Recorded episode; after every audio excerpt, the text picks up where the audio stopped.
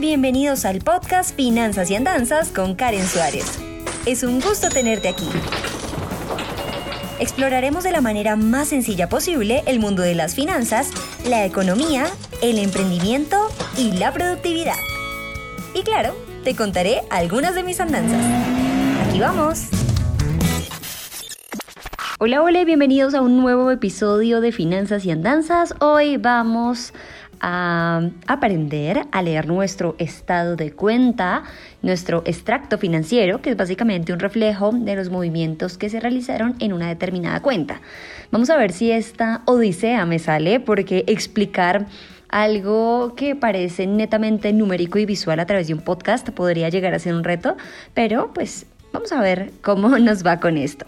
¿Recuerdas ese pequeño recibo que te llega cada mes? O bueno, a veces no es tan pequeño, sino bien extenso y hay que revisarlo, em, con los detalles de tu cuenta de ahorros o tu cuenta bancaria pues vamos a empezar a platicar un poco y a conversar un poco eh, para entender cómo leerlo para que cuando llegue no se bote a la basura, si es físico, eh, o se pase a la papelera de reciclaje como es correo electrónico. Al abrir una cuenta de ahorros en el banco, mes a mes se envía un estado de cuenta por parte del banco que indica la actividad y los movimientos, como bien dijimos, de esta cuenta durante un determinado plazo.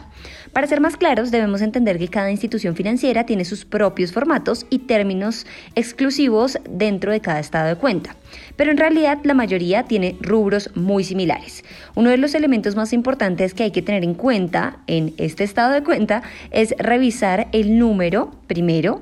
Eh, el número de tarjeta que aparece en la parte superior del documento, así como el nombre, la dirección y de esta forma podamos corroborar que es correcto. Muchas veces, no sé si les ha pasado que no les llegan recibos con la dirección de uno pero a nombre de otra persona. Entonces eso es mejor eh, dejarlo quietico o no abrirlo. Entonces, aunque pueda parecer un poco obvio, hay que revisar que efectivamente ese estado de cuenta sea el nuestro. Es súper necesario leer muy bien este estado de cuenta y hay que tener eh, precaución para entender el paso a paso de nuestra actividad financiera para revisarla.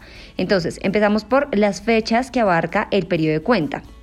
Esto es muy importante porque uno así se ubica temporoespacialmente y dice, ah, efectivamente este gasto lo hice estando aquí en la casa o fui al centro comercial y compré esto, porque muchas veces uno simplemente revisa como los gastos, pero no sabe muy bien eh, esto cuándo sucedió. Entonces las fechas que abarca el periodo de cuenta es muy importante.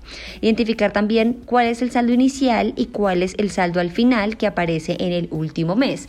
Y asimismo verificar como, ok, sí, yo tenía este dinero y ahora tengo este otro. Hay que contrastar estos dos saldos. Si de repente a ustedes les parece exagerado lo que gastaron, entramos a revisar cada uno de los gastos porque allí es cuando uno dice, ok, o son gastos hormiga o de repente hubo un movimiento que no identificamos y hay que poner la atención. Hay que también mirar el número total de depósitos que se hicieron y esto nos sirve eh, tanto empresarialmente, si ustedes tienen una empresa, o como persona y trabajan como independientes, por ejemplo, o como empleados de una empresa, porque sabemos que efectivamente se nos consignaron todos nuestros pagos o efectivamente se hizo pues el pago por nuestros servicios. También hay que revisar el número total de retiros que se hicieron. Bueno, esto es porque es como una de las partes más clave para saber a dónde se nos fue el dinero y también la actividad en cajeros automáticos durante este periodo. Eso es muy importante porque hay mucha clonación de tarjetas y entonces usualmente si uno no eh, suele hacer retiros en efectivo habría que prestarle atención a esto. Deberá coincidir entonces cada cargo individual con el total registrado en la cuenta. Así que si ustedes son eh, medio tox, también podrían revisar, em, y no tox, la verdad es que esto es como un derecho que tenemos como consumidores financieros y es revisar, por ejemplo, los impuestos que se cobran, como el 4 por mil, también el costo por las transacciones de pronto otros bancos y mirar, eh, por ejemplo, cuánto suma eso en total. Esto nos ayuda también a determinar si el banco con el que estamos eh, nos está cobrando lo justo o nos está cobrando de más o de repente, si nosotros tenemos esa cuenta exenta del 4 por mil, pero se está cobrando, pues entrar a hacer una revisión.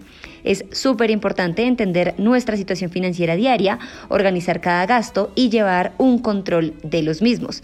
De esta forma será mucho más fácil hacer un comparativo, por ejemplo, de cómo nos fue este año 2020 y cómo nos va a ir en el año 2021. Ya vendrán tiempos mejores, mis queridos amigos y amigas, seamos positivos para traer cosas buenas también a la vida eso sí, siendo muy realistas también, y solo me queda agradecerles por escucharme un día más. Los espero mañana en el siguiente episodio de Finanzas y Andanzas. Recuerden que pueden visitar mi página web www.karensuarez.com, mi canal de YouTube y seguirme en Facebook, Instagram, Twitter, LinkedIn, TikTok y más. Hasta mañana. Chao, chao. Gracias por escuchar Finanzas y Andanzas. No olvides suscribirte para seguir en contacto con este podcast. Soy Karen Suárez y nos escuchamos a la próxima.